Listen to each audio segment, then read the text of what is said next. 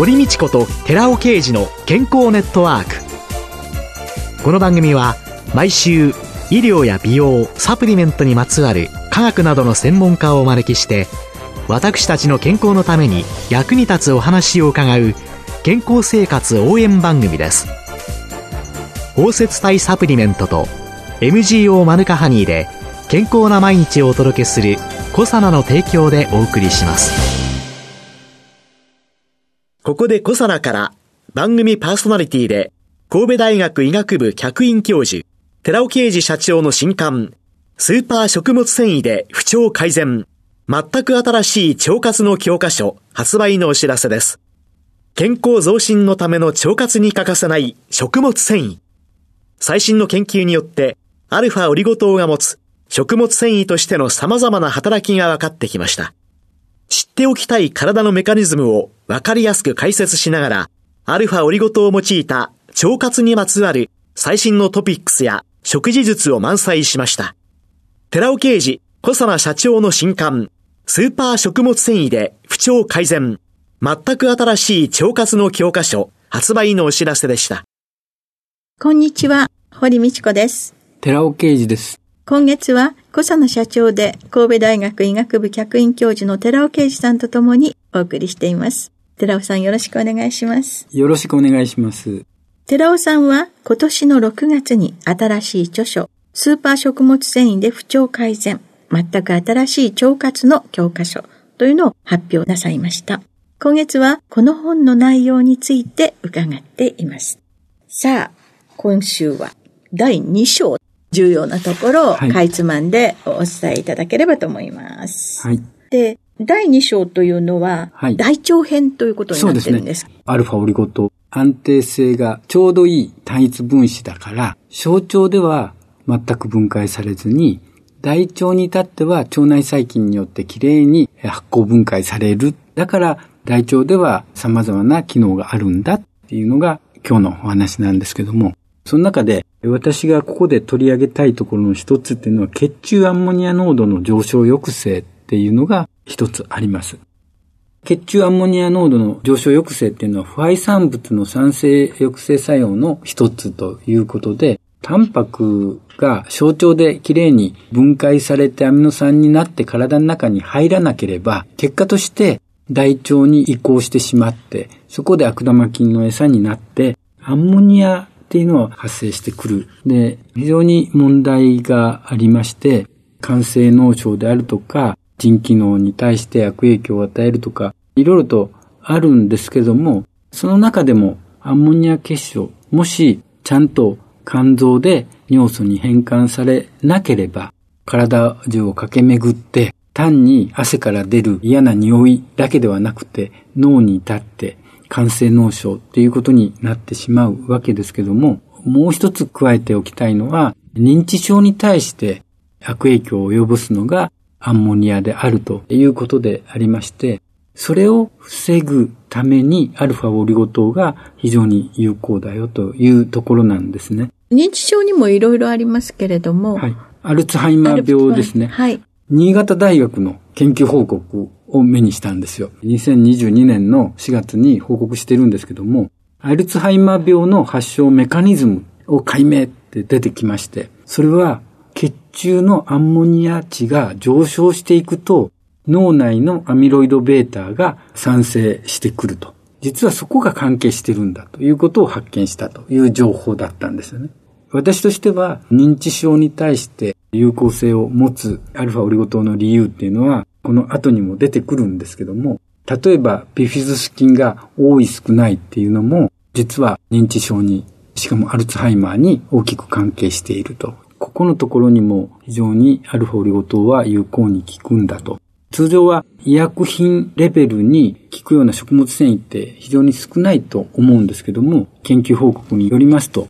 アルファオリゴ糖っていうのは、ほぼ同等レベルで血中のアンモニア濃度の上昇を抑制することができたというような報告がありますので、大きな流れの中で高齢者の人たちが常時アルファオリゴ糖を摂取するようになれば、認知症になる人も減ってきてくれるのではないかと思うわけなんですけれども、実際、肝不全、肝臓が全く機能しなくなってしまった方たち、その人たちはアンモニアを尿素に変えることができなくなる。はい。その結果、肝性脳症ということで、はい。はい。その治療として、はい。よく腸内細菌を障害をするお薬ということで、抗生物質なんかが、はい。体の中には吸収されないけどっていうので、よく使われるわけですけれども、そういうものを使わなくても、そうです、ね。それはまた利用したりとかね、いろいろな問題が起こってきますけれども、アルファオリゴ糖を使うことによって、一緒に取ることによって、はい。アンモニアというのが抑えられる。はい。血中濃度の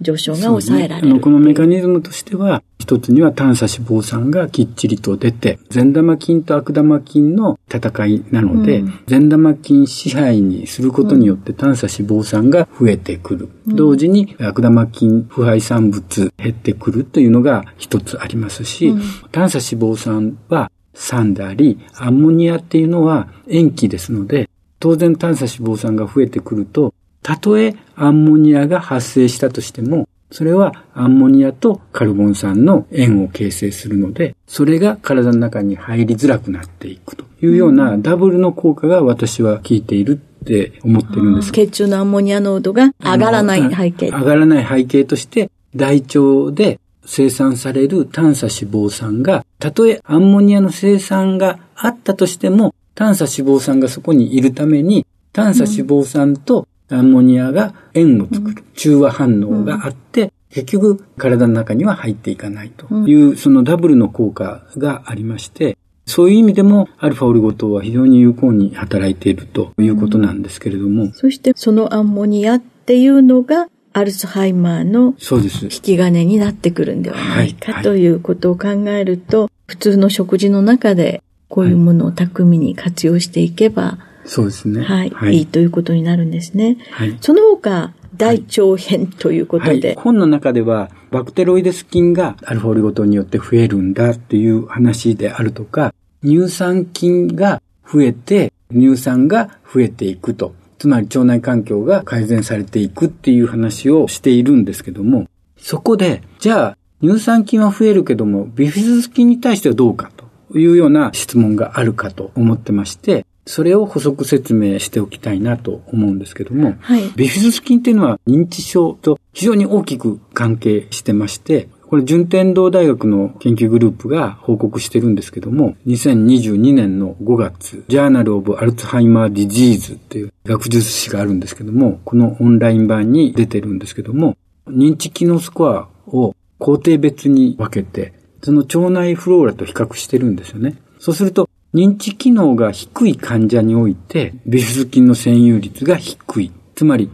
認知症になる人はビフィズ菌の量が少ないんだっていうようなことが解明されてるんですよね。アルファオリゴ糖、ビフィズス菌に対して全く検討結果触れてないんですね。増えていない。増えてないんあら、ですよ。ちょっとそれはそうです。残念ですか？それとも残。念そのことズバリは私は残念だなと思ったんですけども、はい通常乳酸菌、それから酪酸菌、そういったものは、その菌が酵素を持ってるんですね。シクロデキストラナーゼって言うんですけども、CDR ゼっていう言い方をする。つまりシクロデキストリン分解酵素。つまりアルファオリゴ糖分解酵素なるものが持ってるかどうかによるわけです。はいつまり、感情になっているアルファオリゴ糖とか、ベータオリゴ糖とかガンマオリゴ糖を、その間を切ってバラバラにできるかどうか、餌にするかしないか。しないかどうか、そういう酵素があるかどうかなんですけど。はい。で、うんビフィ菌は、その CDR ゼっていう酵素を持たないんですよね。本の113ページなんですけどね。そこに書いてる酪酸菌によって歯化されるっていうのは書いています。はいで、酪酸がたくさん産生されますっていうことですよね。酪酸菌はこの CDR ゼを持ってる。そうです。CDR ゼを持ってるから、酪酸菌の餌にはなるわけです。はいどんどん酪酸を出す。はいそれがアルファオリゴ糖の良さ。実はその出てる酪酸っていうのは、腸が丈夫になるときに、その酪酸をエネルギー源として使うとしたら、それ酸化反応だから酸素が必要なんですよね。その酸素どこから持ってくるか。通常は腸の中に酸素が入ってくるのは、血管側から持ち込まれてるんですけども、その血管側から腸に持ち込まれようとしている酸素を上皮細胞で使ってしまうわけですよ。そうすると腸の中は酸素が不足状態。そういうことです。嫌気性菌が元気よくなるところなんです。酸素がない方が元気よっていう。嫌気性菌ってどんなものがあるかってバクテロイデス菌とかビフィズス菌なわけですよ。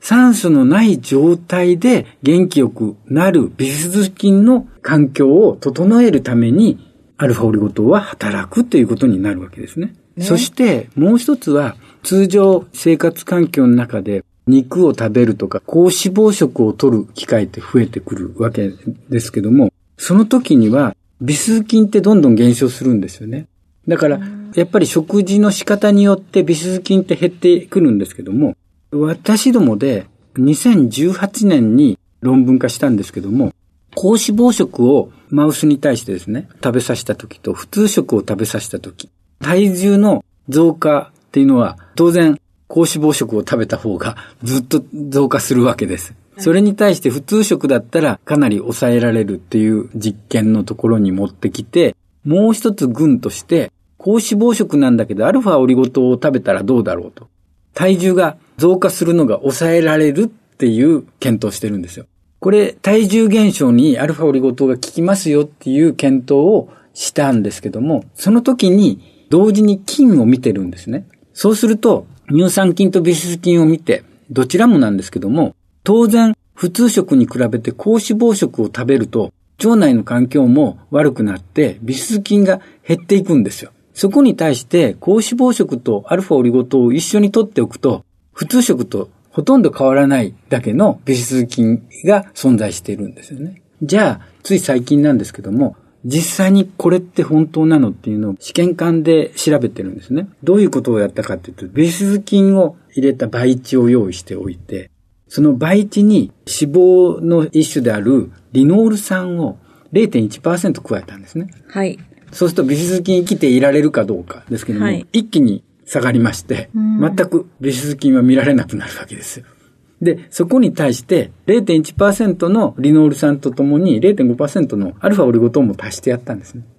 そうすると、ビフィズ菌が生き残ってるんです。で、1%足したら、完全にリノール酸が入ってるにもかかわらず、ビフィズ菌は生き残ってくれたんですね。つまり、マウスでやったことが実際に試験管内でも起こってるっていうことも証明してるんですよね。試験管レベルでも、動物実験の段階でも、ということになるんです。つまり、環境を整え、そこに悪環境があったとしても、ビス菌を生き残すことができるっていうのがアルファオリゴ糖っていうことなんです。はい。そして、もう一つ補足したいところなんですけども、はい、酪酸菌とアルファオリゴ糖による水素酸性ですね。はい。水素を腸の中で作ることの大事さ。腸の中で酪酸菌とアルファオリゴ糖によって水素を作っていくっていうのは非常に有効ですよっていうような話をさせていただいているんですけども。水素水のね、良さなんていうのが一時期まあブームになって、あれしたけれども、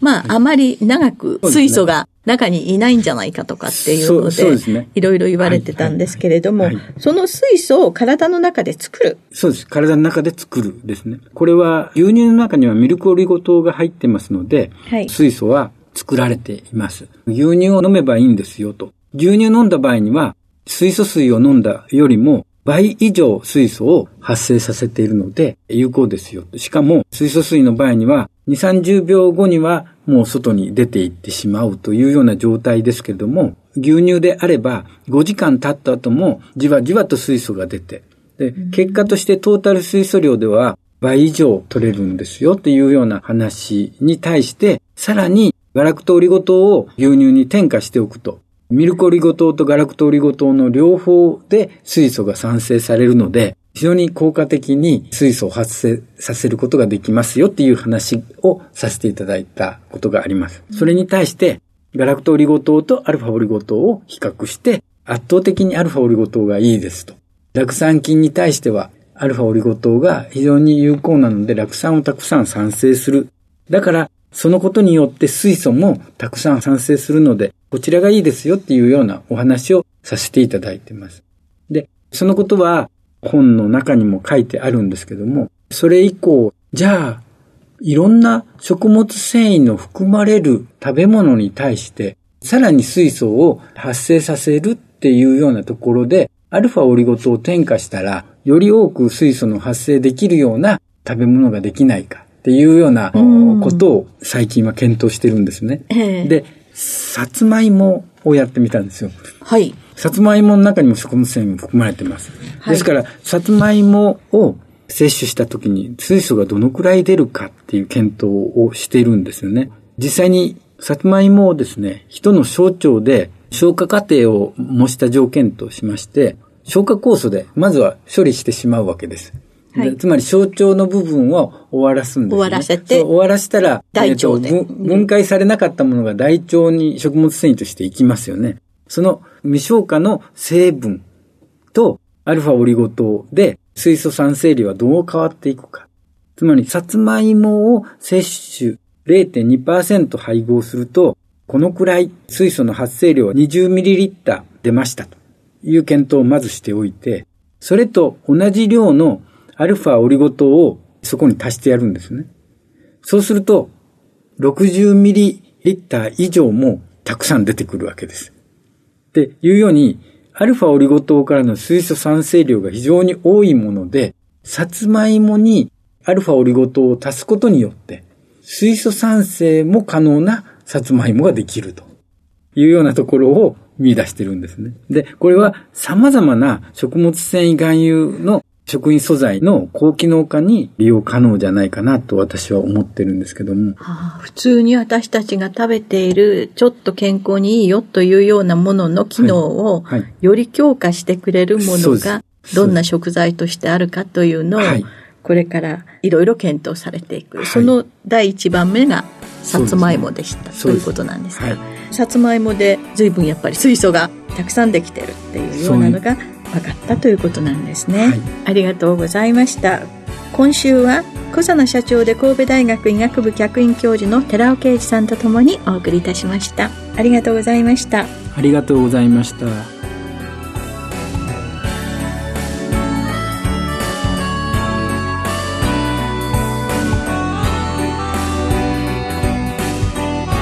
ここで小佐奈から番組お聞きの皆様にプレゼントのお知らせです。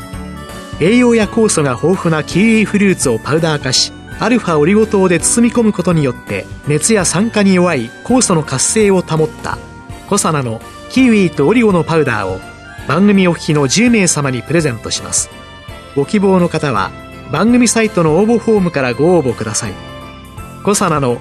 キウイとオリゴのパウダープレゼントのお知らせでした。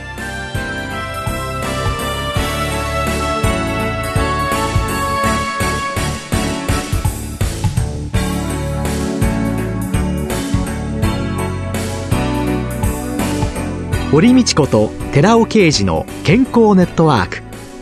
この番組は包摂体サプリメントと MGO マヌカハニーで健康な毎日をお届けする「コサナの提供」でお送りしました。